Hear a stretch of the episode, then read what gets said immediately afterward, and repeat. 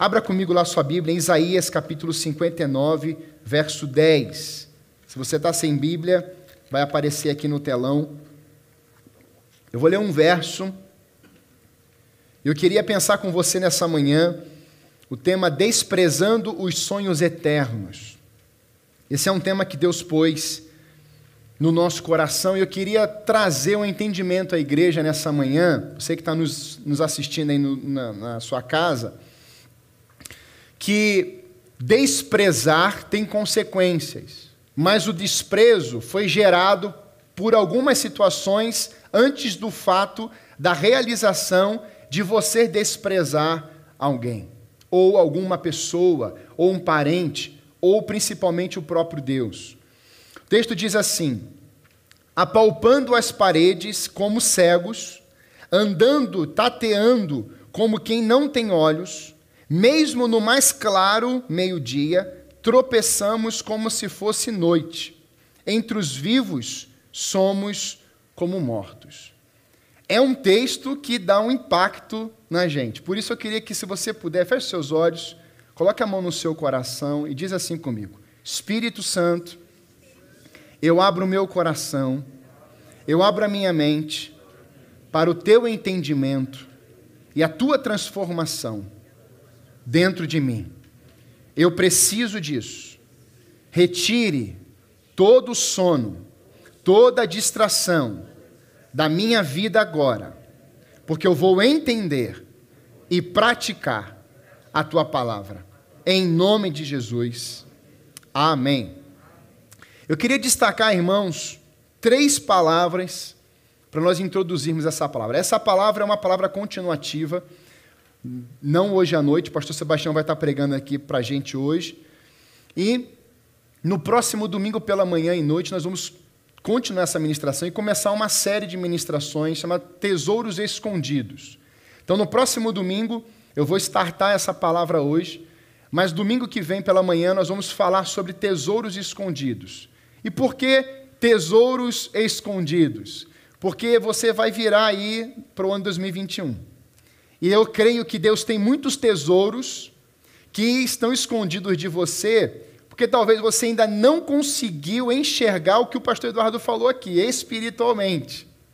Talvez você não conseguiu perceber, apalpar, você não conseguiu é, vislumbrar por causa de algumas situações na sua própria vida, nos seus próprios sentidos. Então, no próximo domingo eu vou entrar, nós vamos começar essa série e eu creio, irmãos, que muitas áreas da sua vida não é que vão ser destravadas. Você vai ter um entendimento, isso vai ser automático para você. Eu creio que seus olhos vão começar a enxergar 2021 com muita fé, com muita esperança, com muitos sonhos. E é por isso que eu quero colocar isso, porque nessa manhã, desprezar os sonhos eternos é exatamente não achar os tesouros escondidos. Quando você desprezou o que Deus tinha para você no âmbito eterno, em um sonho dele para a sua vida, você não conseguirá enxergar tesouros escondidos. O desprezo, ele realiza isso. O desprezo, ele faz com que a gente abra mão de sonhos e a gente começa a viver alguns pesadelos. Por isso a igreja não foi feita por Deus, levantada por Deus para pesadelos, amém? Ela foi feita para quê? Para sonhar ver realidades acontecendo. Eu disse aqui na nossa reunião, a igreja, se ela quer copiar uma igreja modelo, ela precisa copiar a igreja de Atos. Se temos uma igreja modelo na palavra de Deus, que viveu coisas tremendas, é a igreja de Atos. A igreja de Atos multiplicava, ela dividia com os necessitados, ela abençoava, ela tinha os seus. É, homem cheio do Espírito Santo. Ela teve um homem que foi levantado por Deus, o missionário apóstolo Paulo, mas antes perseguia, antes arrebentava com os, com os cristãos, e Deus transforma esse homem. O homem depois de Jesus e João Batista no Novo Testamento é o apóstolo Paulo. Ele realizou obras poderosíssimas. Então, diante disso, eu quero levantar essa palavra à igreja hoje, porque você não veio a passeio para esse lugar. Você não veio com um coração simplesmente a experimentar algo para você. Você veio para cá para ser instrumento de Deus. Quando digo para cá, eu digo para esse mundo. Amém? Você não veio para cá simplesmente para cortar o cabelo do pastor João, né, Douglas? Tô bonito, né, irmão? Douglas arrebenta. Ele arrebenta comigo, ó. E aí você olha para a vida do Douglas e vai assim, Douglas, eu vou falar dele hoje, se der tempo. Estava lá cortando o cabelo, ele ministrou na minha vida um processo de Deus na vida dele. Meus irmãos, que. E eu precisava de um exemplo. Eu pedi, você me permite? Ele, sim, eu permito. Pode falar. Meus irmãos, Deus realiza obras naqueles corações que são totalmente dele. Corações submissos. Por isso, três palavras. Repita-se comigo: começos, processos e destinos. Por que eu estou falando no plural? Porque alguns começam de um jeito e decidem terminar de outro jeito.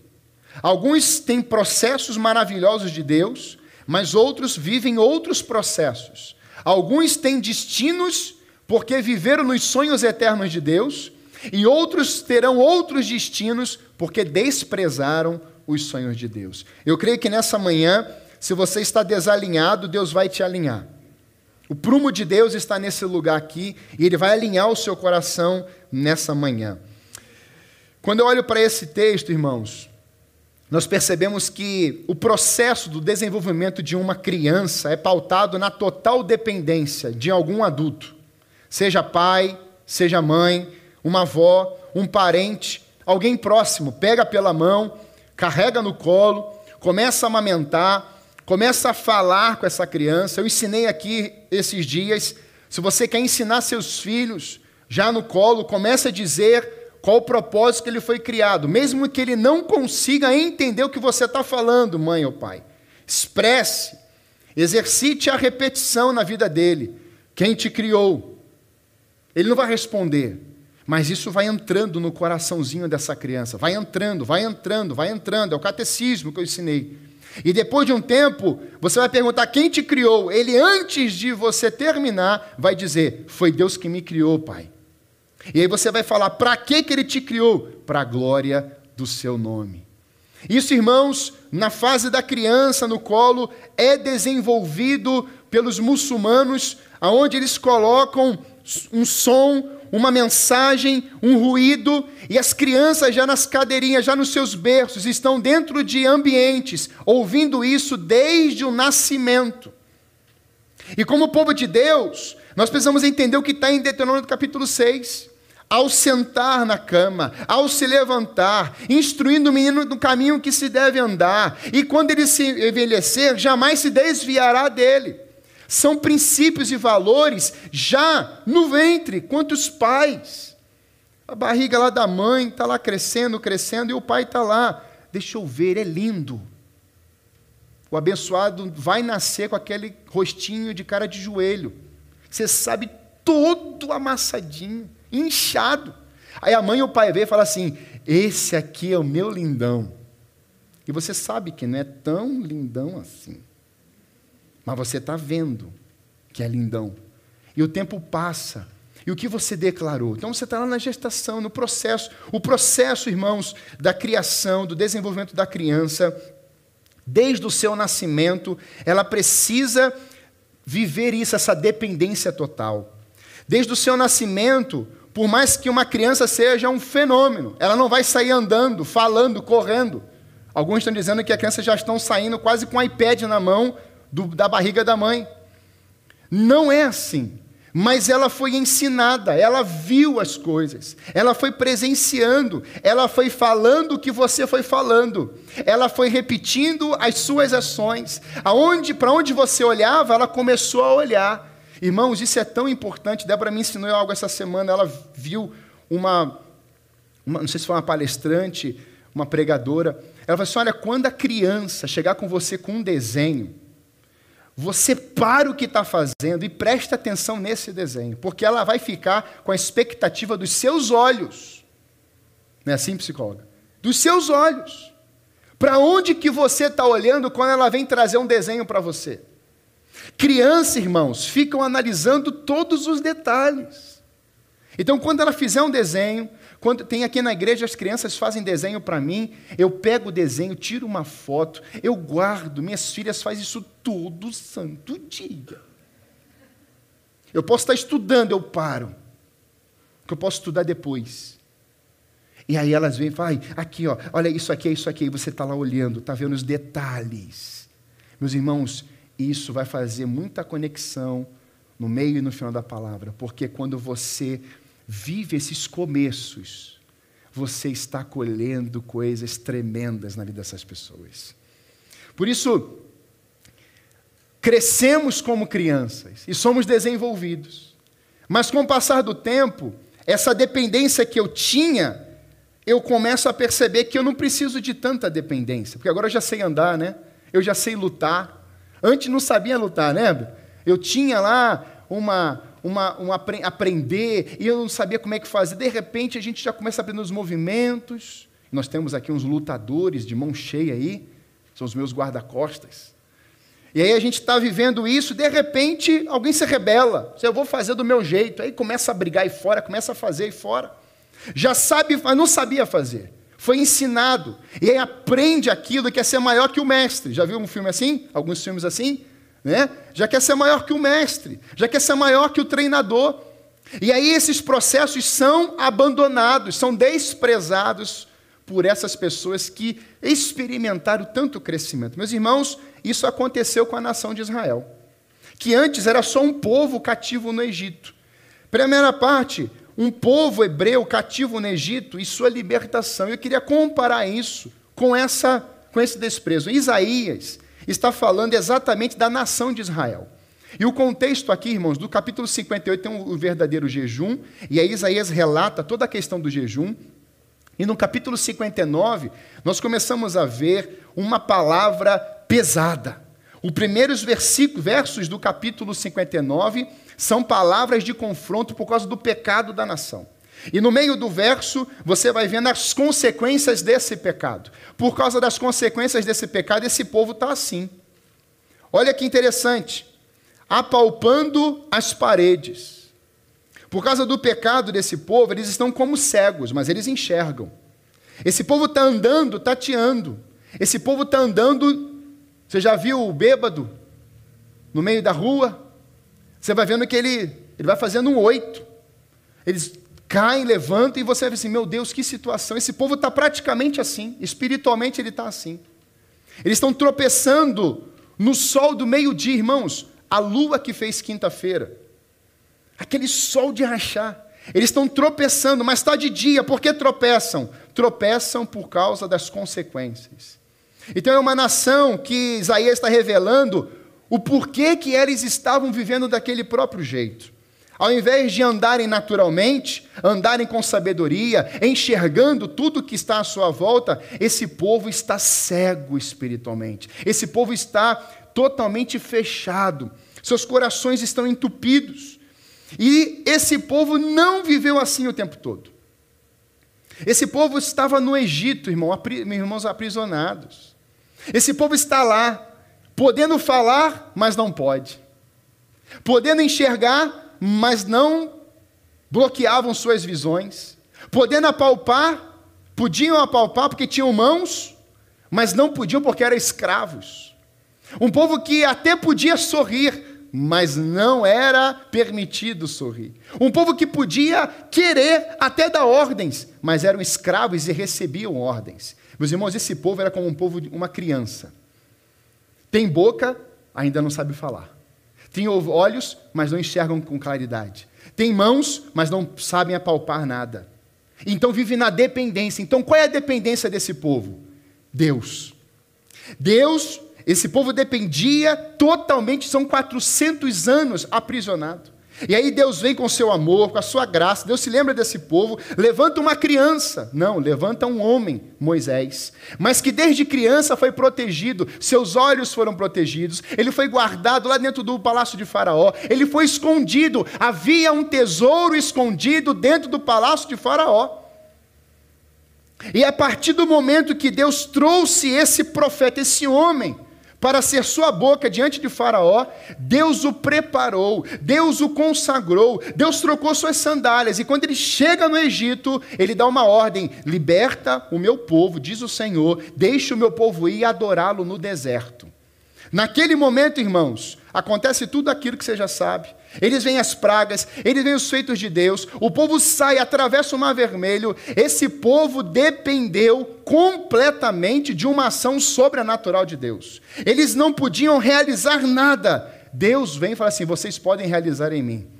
Moisés diz: Senhor, como que eu vou falar com ele, Senhor? Eu não sou nada. Você vai dizer, porque você não sabe falar, você não sabe fazer, você não sabe comandar, você vai dizer que o grande eu sou te enviou. Queridos, quando nós não sabemos falar, não sabemos agir, não sabemos o que fazer, diga: o grande eu sou me enviou. Por isso que ele vai te dar autoridade, ele vai te dar poder, estratégias, palavra de conhecimento, instruções nos seus lábios. Quando você diz eu não sei fazer, é exatamente exatamente o que Deus espera da nossa verbalização, porque é como você não sabe fazer, é como Deus sabe perfeitamente como fazer. Quem está entendendo, glória a Deus aí. Esse povo está vivendo exatamente nesse momento, irmão, de dependência. E aí, seus olhos, irmãos, enxergavam, mas esse povo não podia enxergar. Seus sentidos estavam bloqueados. Tudo isso, irmãos, Toda essa dependência, ela durou por um tempo. E depois, seus corações já não estavam mais experimentando esse amor para com Deus. Deus vai falar a Moisés: esse é um povo obstinado. Estamos falando ainda do povo hebreu, que não era uma nação. Experiências, irmãos, que esse povo viveu, e aqui Deus falou ao meu coração. Experiências não vão produzir raízes profundas. Moveres não vão produzir raízes profundas. O que de fato produz, produzirá raízes profundas, é um profundo relacionamento com Deus, em obediência, santidade, pureza e amor para com Deus. Meus irmãos, obediência, santidade, pureza e amor para com Deus. As experiências que esse povo vivenciou não fizeram com que os seus corações experimentassem raízes profundas em Deus.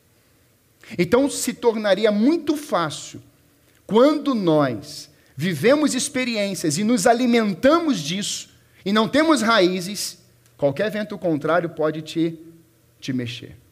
Qualquer situação crítica, você pode falar assim: Eu sabia que Deus ia fazer isso, eu sabia que não ia dar certo, eu sabia, porque suas raízes não estão na palavra, não estão nos fundamentos, no princípio de Deus, estão muitas vezes nas experiências. E eu não tenho nada contra a experiência, mas eu tenho contra você viver, ou a igreja querer buscar primeiro a experiência e depois a palavra.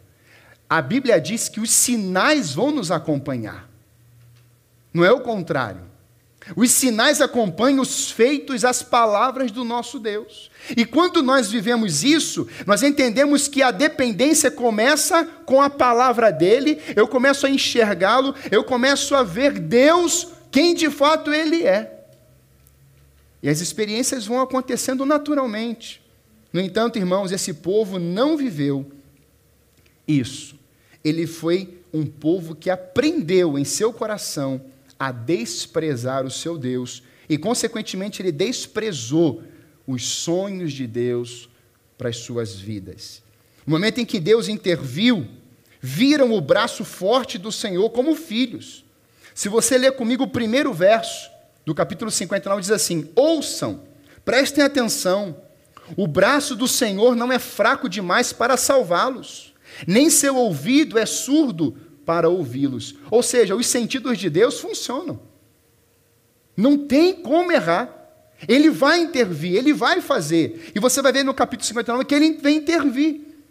Meus irmãos, ele procura intercessores, ele procura pessoas nesse texto. Ele não acha ninguém.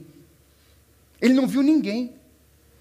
Por isso, irmãos, em primeiro lugar, o retrato de uma nação que desprezou o seu Deus. Se você pegar o verso 2 a 8, você vai ver a seguinte, seguinte relato: Maldades desse povo que separaram vocês do seu Deus. As maldades do povo fizeram separação, e aqui são pecados. Pecados esconderam de vocês o rosto dele, por isso ele não os ouvirá. Isso está no texto.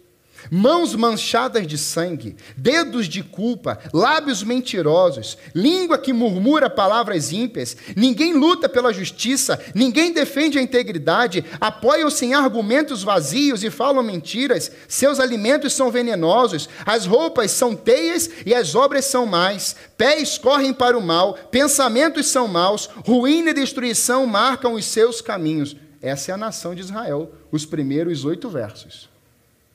Tenso ou não é tenso?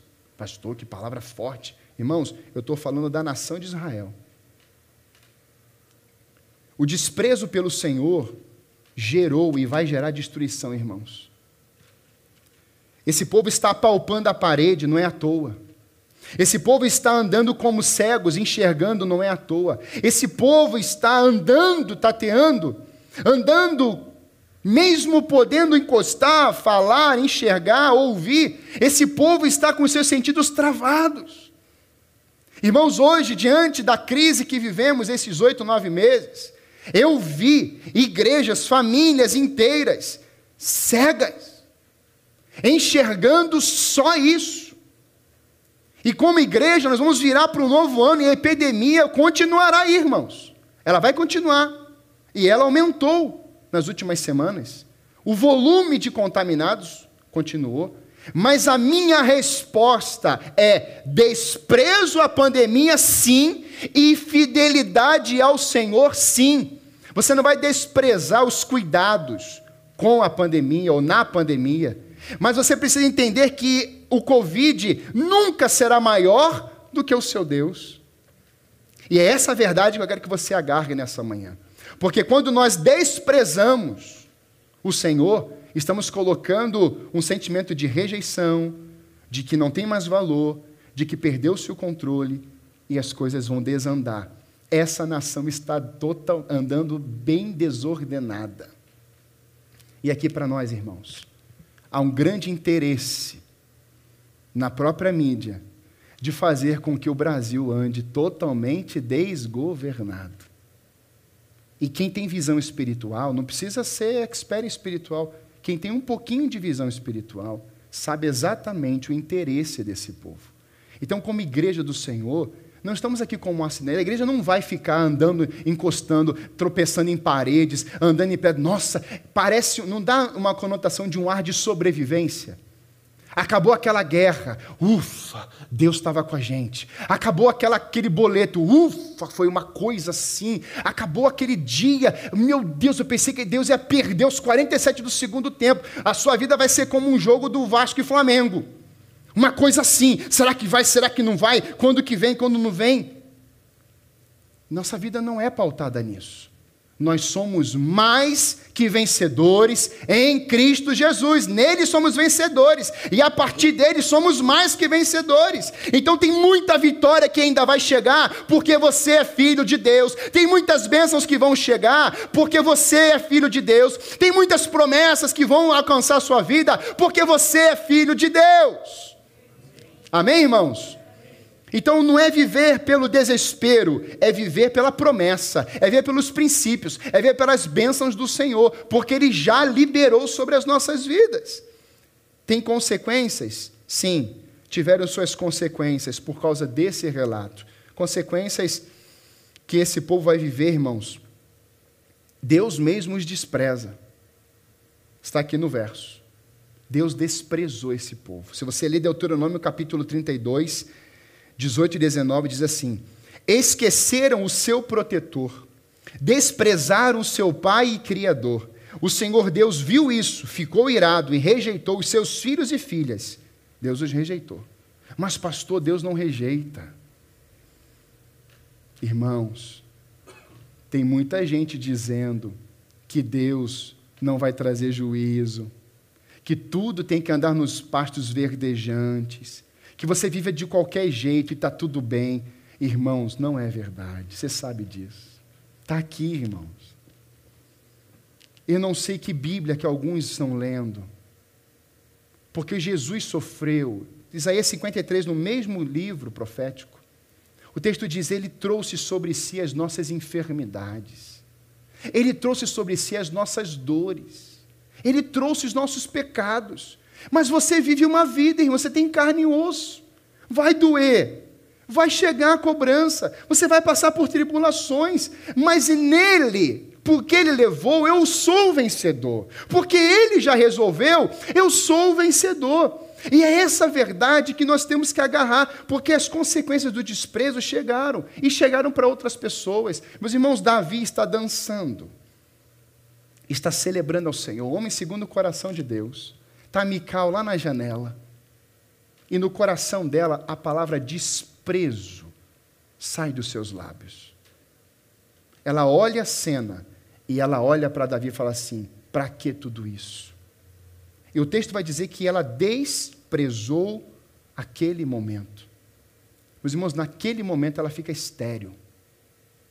Há consequências para uma igreja que não vive a visão que o pastor Dado colocou aqui. Há consequências para sua família quando você, marido, não exerce o papel de sacerdote. Há consequências. Há consequências para as esposas que querem sair saindo, resolvendo do seu jeito. Há consequência para os líderes que pregam, sendo que estão usurpando, enganando seus fiéis, os fiéis, não os seus, né? Os fiéis. Há consequências, irmãos. Então, nesse tempo, tesouros escondidos, você vai falar assim: eu quero os tesouros, pastor, mas tem princípio. Pastor, eu quero os tesouros, mas tem, mas tem as, as, as, os decretos. Pastor, eu quero, os, eu quero os tesouros, mas precisa passar pelos mandamentos do Senhor. É uma condição, é uma verdade do Senhor. Essas consequências, irmãos, elas estão vindo hoje, muitas vezes, porque não estamos vivendo o que diz Provérbios 3, 11 e 12. Meu filho, não despreze a disciplina do Senhor, nem se magoe com a sua repreensão, pois o Senhor disciplina quem ama, assim como o pai faz ao filho de quem deseja o bem. As consequências do desprezo, indiferença, repúdio da nação de Israel, mesmo estando vivos, viviam como mortos. Mesmo enxergando, viviam como cegos. Tropeçavam à luz do dia, andavam apalpando, segurando, se encostando, mas enxergam bem. Estão enxergando bem. Eles andam e falam, mas estão perambulando por uma estrada. Quando desprezamos os projetos eternos de Deus, vivemos sem propósito. Se vivemos sem propósito, não alcançamos destinos ou destino.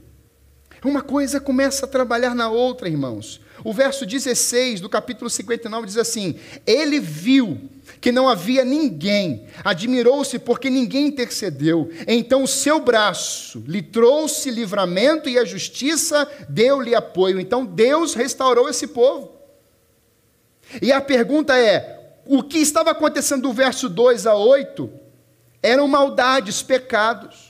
Mas no mesmo capítulo, Deus vem e muda a história desse povo. Há conserto.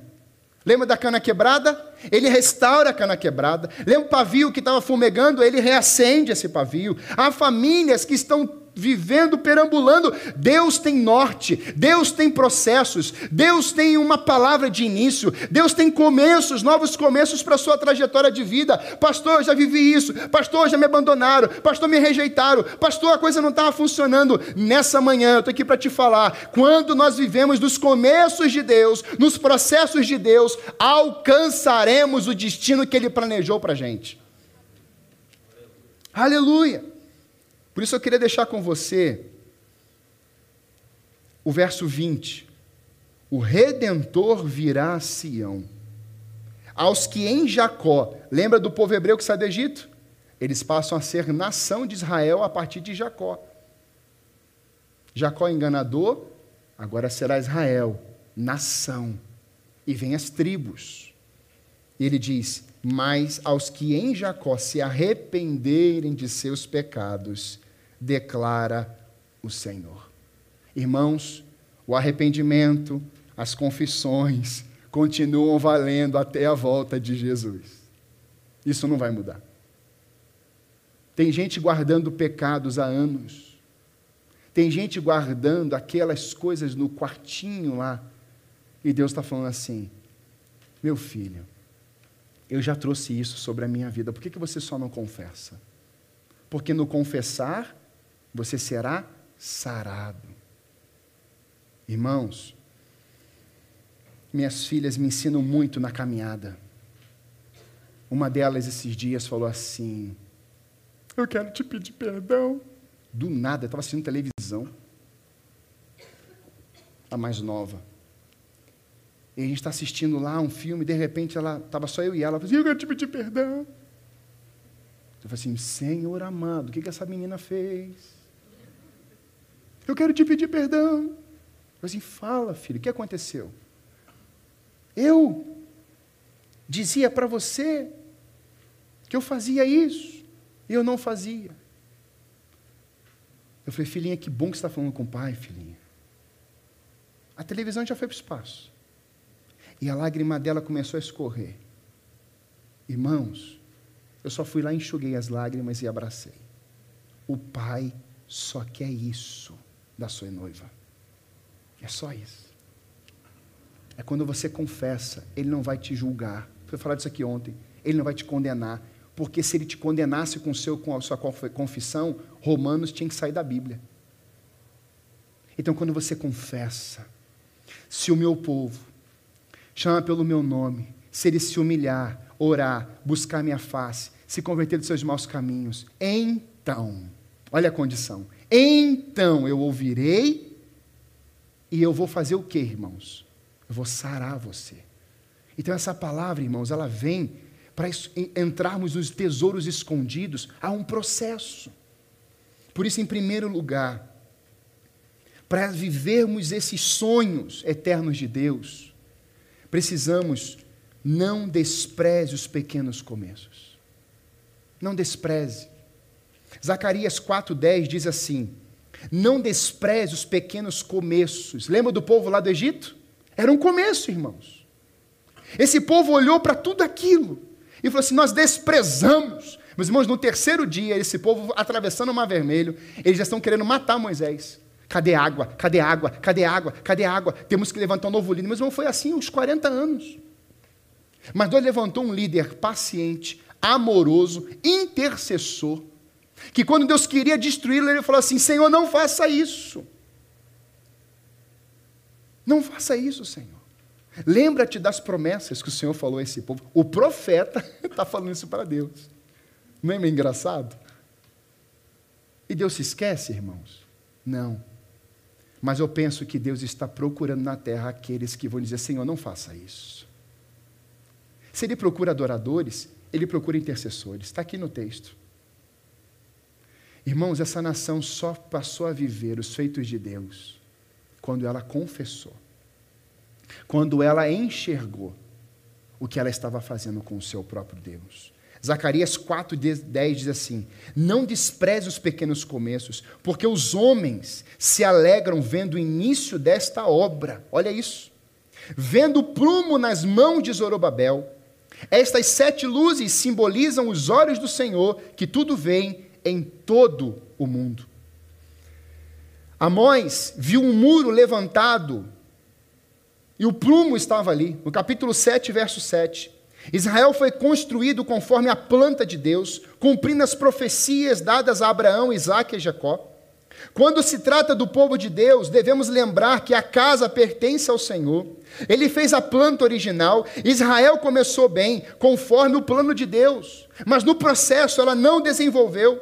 O Senhor tinha um prumo na mão e disse que poria um prumo no meio do povo. Deus voltou séculos depois da construção original de Israel para ver se o edifício ainda estava reto segundo a planta original. Irmãos, não desprezar os pequenos começos é pegar o prumo, você conhece o prumo. E eu falei isso aqui no o prumo não é colocado no final do muro construído. O prumo é colocado na fundação. Esse prumo é colocado uma cordinha, tem lá o peão, é uma pecinha. Você amarra e você sobe, tem lá a linha lá. E o pessoal fica fixo. É interessante porque o prumo não começa, não é na vertical. O prumo é na horizontal. Grave bem isso. O prumo de Deus não vem na vertical, o prumo vem na horizontal. E esse prumo, meus irmãos, ele é colocado lá no fundamento. E assim, meus irmãos, no prumo, o que é prumo na palavra de Deus? São decretos são leis, é a verdade do Senhor, são princípios, são valores, para que esse muro seja construído. Lembra dos 100% o murinho que está lá atrás? Nós temos um fundamento para chegarmos a esse 100%. Nós temos um fundamento para sermos uma igreja que não fique caminhando aí perambulando. Nós temos uma raiz, nós temos uma origem, nós temos um governo, nós temos um Deus poderoso que diz: Eu criei vocês para um propósito, terão processos, porque eu tenho destino para vocês. Foi Deus que fez isso. O prumo, irmãos, tanto em Zacarias quanto em Amós, é para que essa reconstrução, essa construção, parta de um padrão exemplar. Deus, Sua verdade. E é interessante porque quando o prumo vem, é o alinhamento do horizontal, ou seja, do pico para o vertical. Quando o prumo está lá no início, é porque estamos olhando para a fonte. Isso envolve Deus, isso envolve o céu. E aí você tem a oração do Pai Nosso: Venha a nós o teu reino. Então o modelo na terra não é império, não é Torre de Babel o modelo dos, da terra precisa ser o reino, o prumo de Deus, os conceitos de Deus, as verdades de Deus. Quando nós convidamos o prumo, o reino, a glória de Deus, as construções não terão indiferenças, não terão desprezos, não terão palavras de amargura, de sofrimento, porque no reino de Deus não há palavras de indiferença, não há palavras de destruição, não há pecado, não há ambição, não há cobiça, nós teremos valores celestiais irmãos. O prumo de Deus precisa estar no início da obra, mas precisa estar no processo da obra até a conclusão dessa obra. É na casa do Senhor. Então, irmãos, quando eu olho para esse prumo, esse alinhamento, ele vem exatamente como foi o rasgar o véu. O véu não rasga de baixo para cima, senão seriam ações humanas. Mas quando o véu rasga de cima para baixo, Deus fala assim: quem resolve sou eu.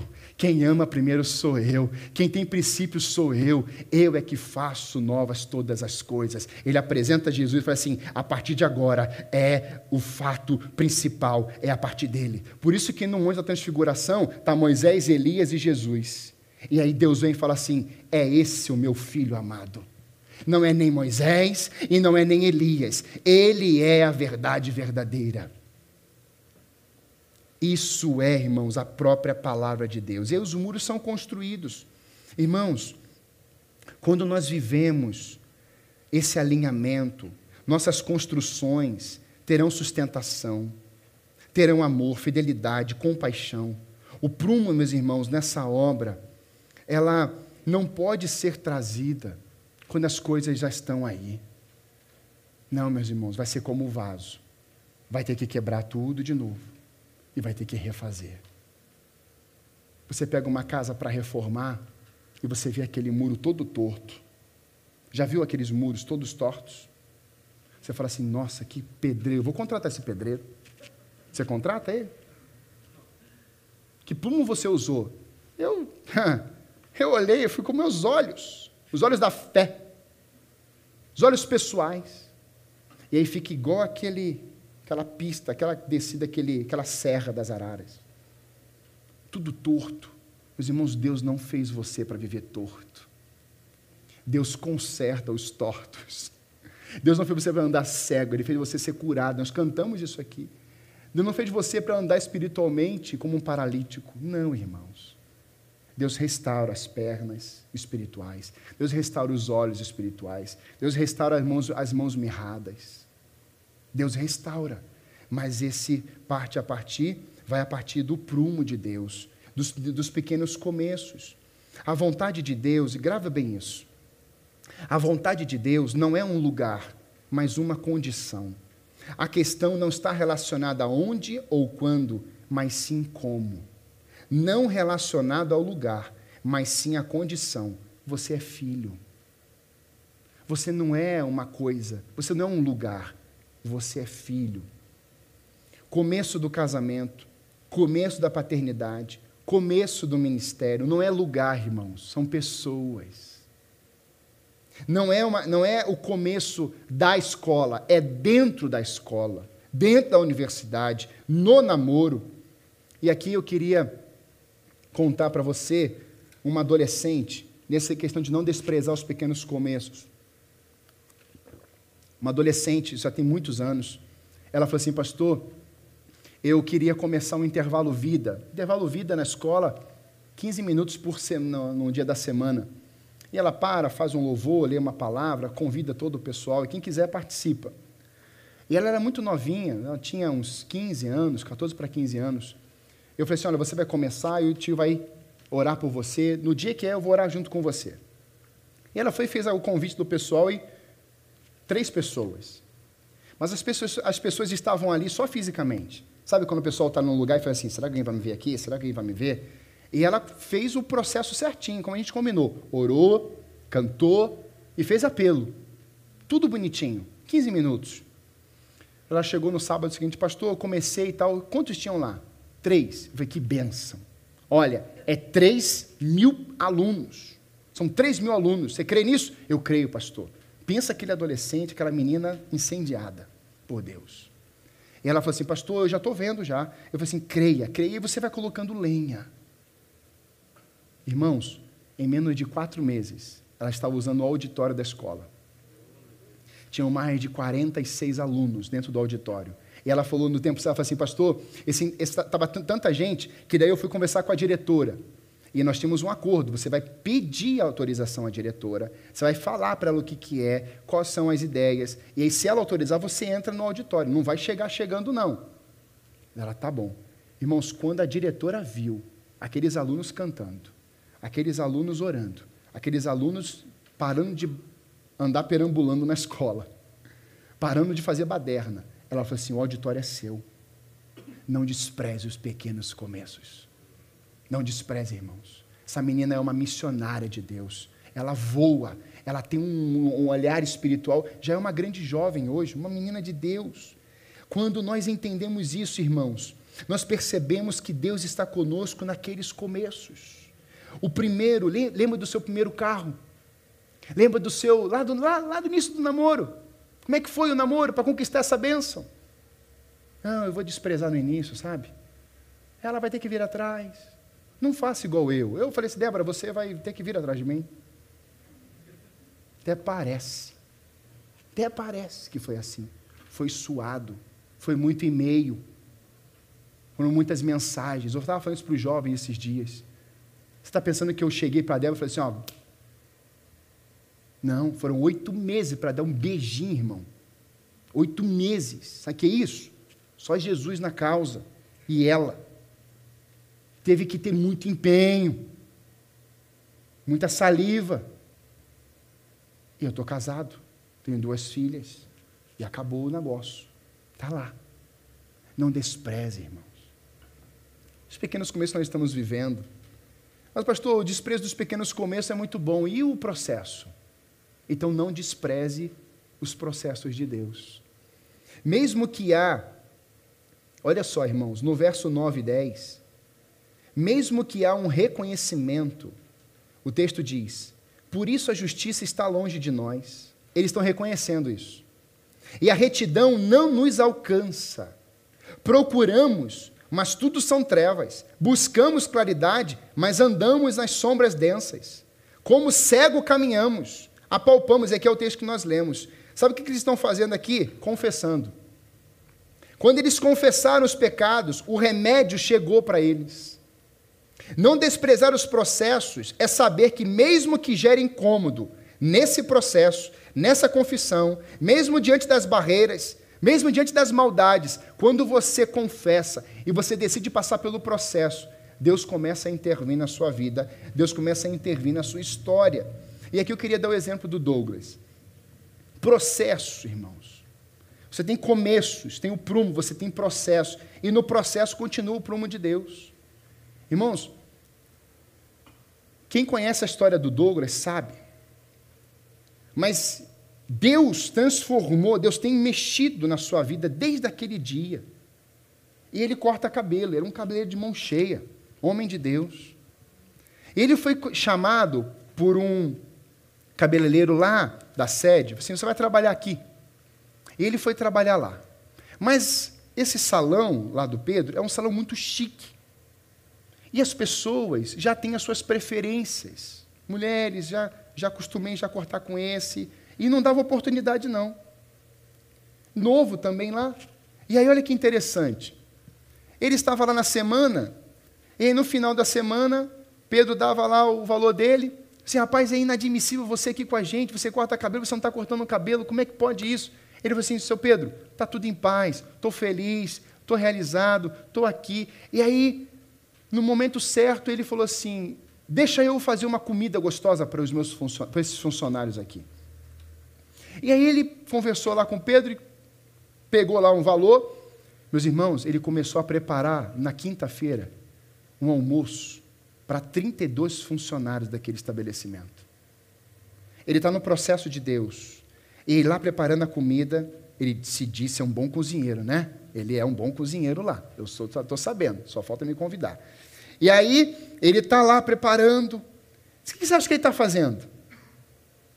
Senhor, cada um que comesse arroz, esse feijão, essa salada, essa carne, Senhor Deus, gera impacto na vida deles. Senhor Deus, meus irmãos, ele foi para lá profissionalmente cortar o cabelo.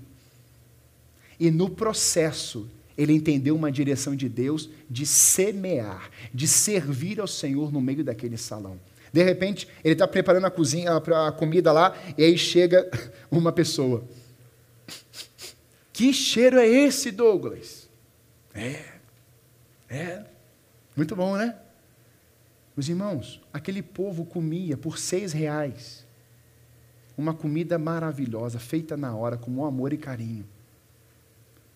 As clientes, os funcionários, todos estavam vendo o testemunho dele. No processo, quando eu estou no prumo de Deus, eu gero impactos na vida de pessoas, porque eu decidi passar pelo processo. Ele poderia, se ele quisesse, não tenho cliente, então eu vou perambulando, eu vou apalpando, vou vivendo aí de qualquer, vou vivendo, sobrevivendo. Não, irmãos, no processo, Deus estava usando a sua vida. E hoje, irmãos, ele não tinha CNPJ, ele não podia ter um salão próprio. Hoje ele tem um CNPJ, ele tem um salão, está aqui com a sua esposa, e a família dele, para agora, é uma bênção em nome de Jesus. Ele está aqui com a gente, porque pessoas que decidem começar e não desprezar os pequenos começos, passam por processos processos de Deus na sua vida e tem destino, irmãos. Tem destino.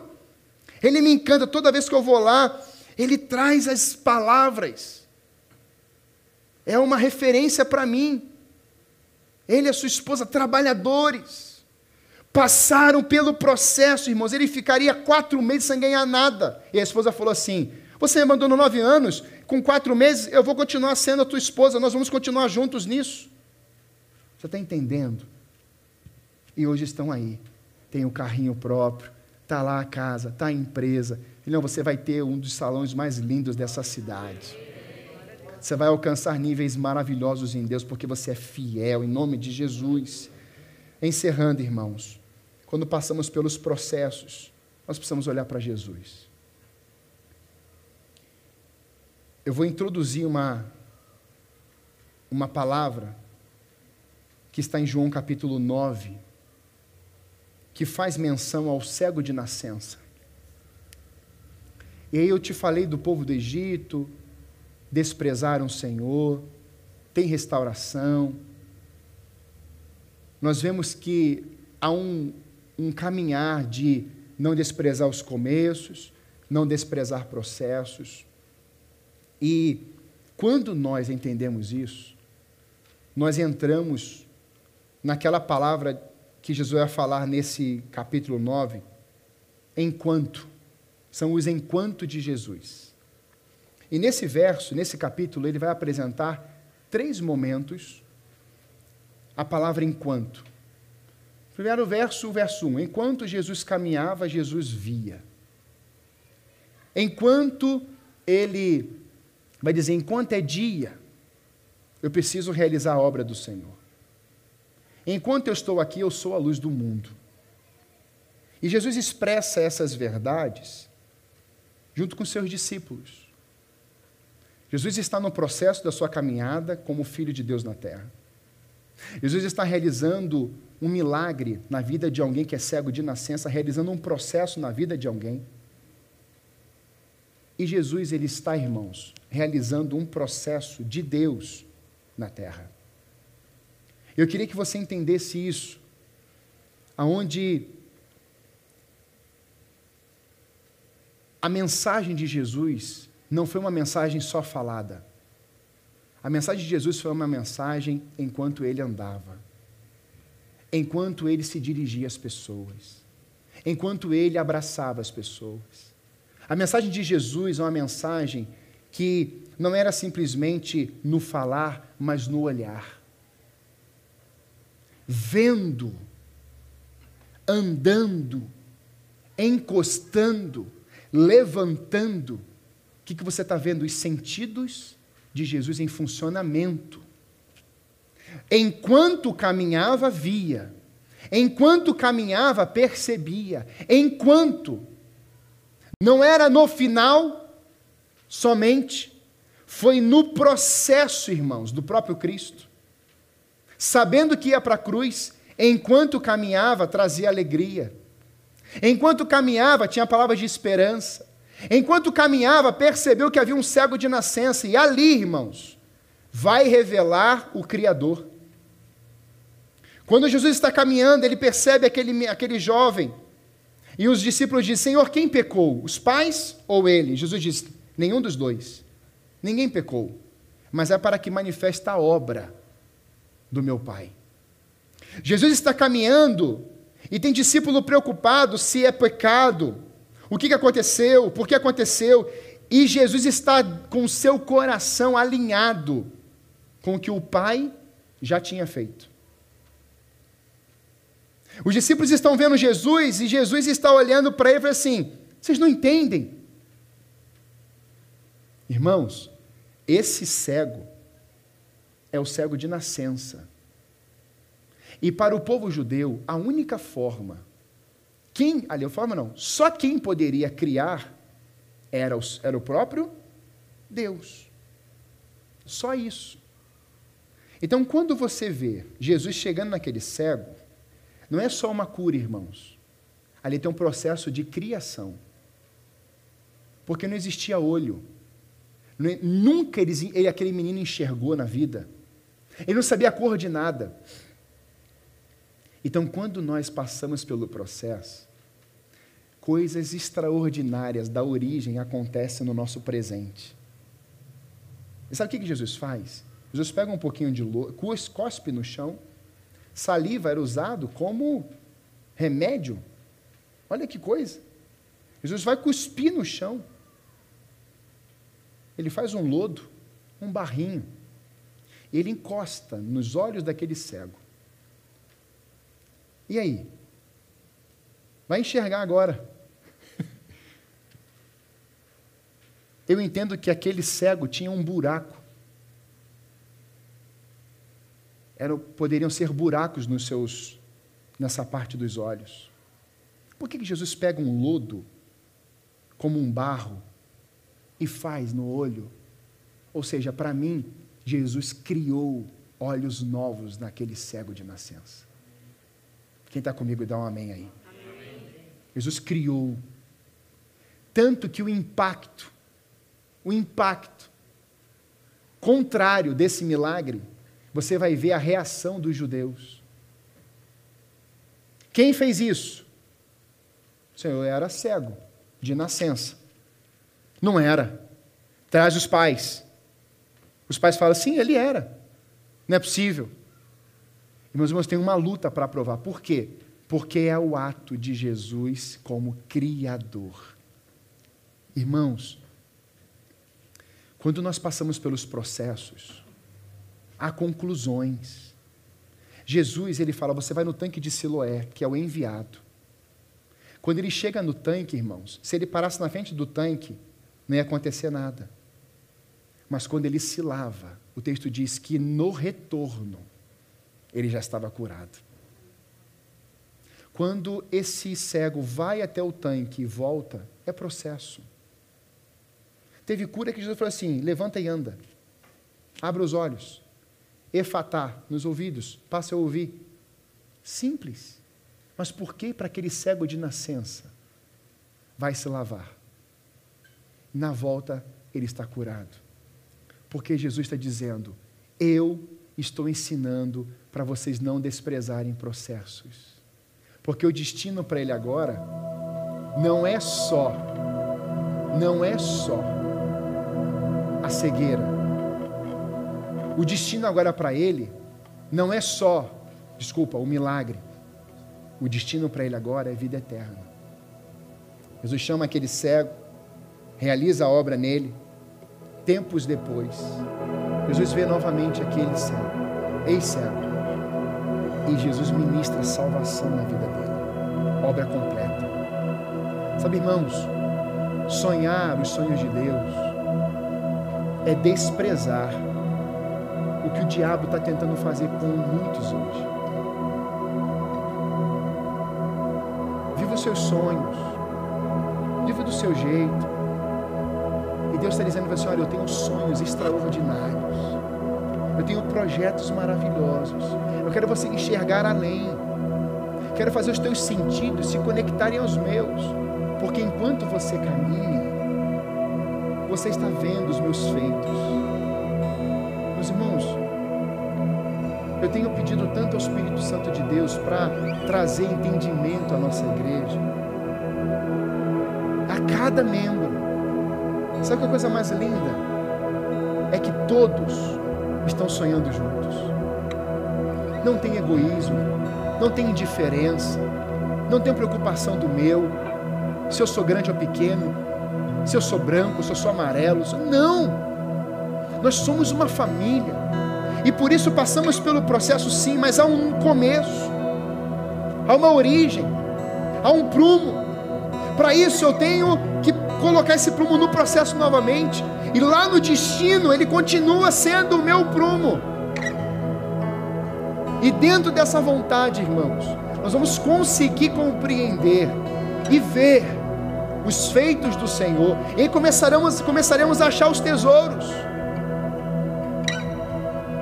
começaremos a achar valores, começaremos a achar princípios, começaremos a achar as promessas, segredos ocultos em Deus, que Deus tem para o seu povo, é uma fonte inesgotável, irmãos, ele diz nesse texto: Eu sou, enquanto eu estou no mundo, eu sou a luz do mundo, então enquanto eu estou aqui, eu sou a fonte.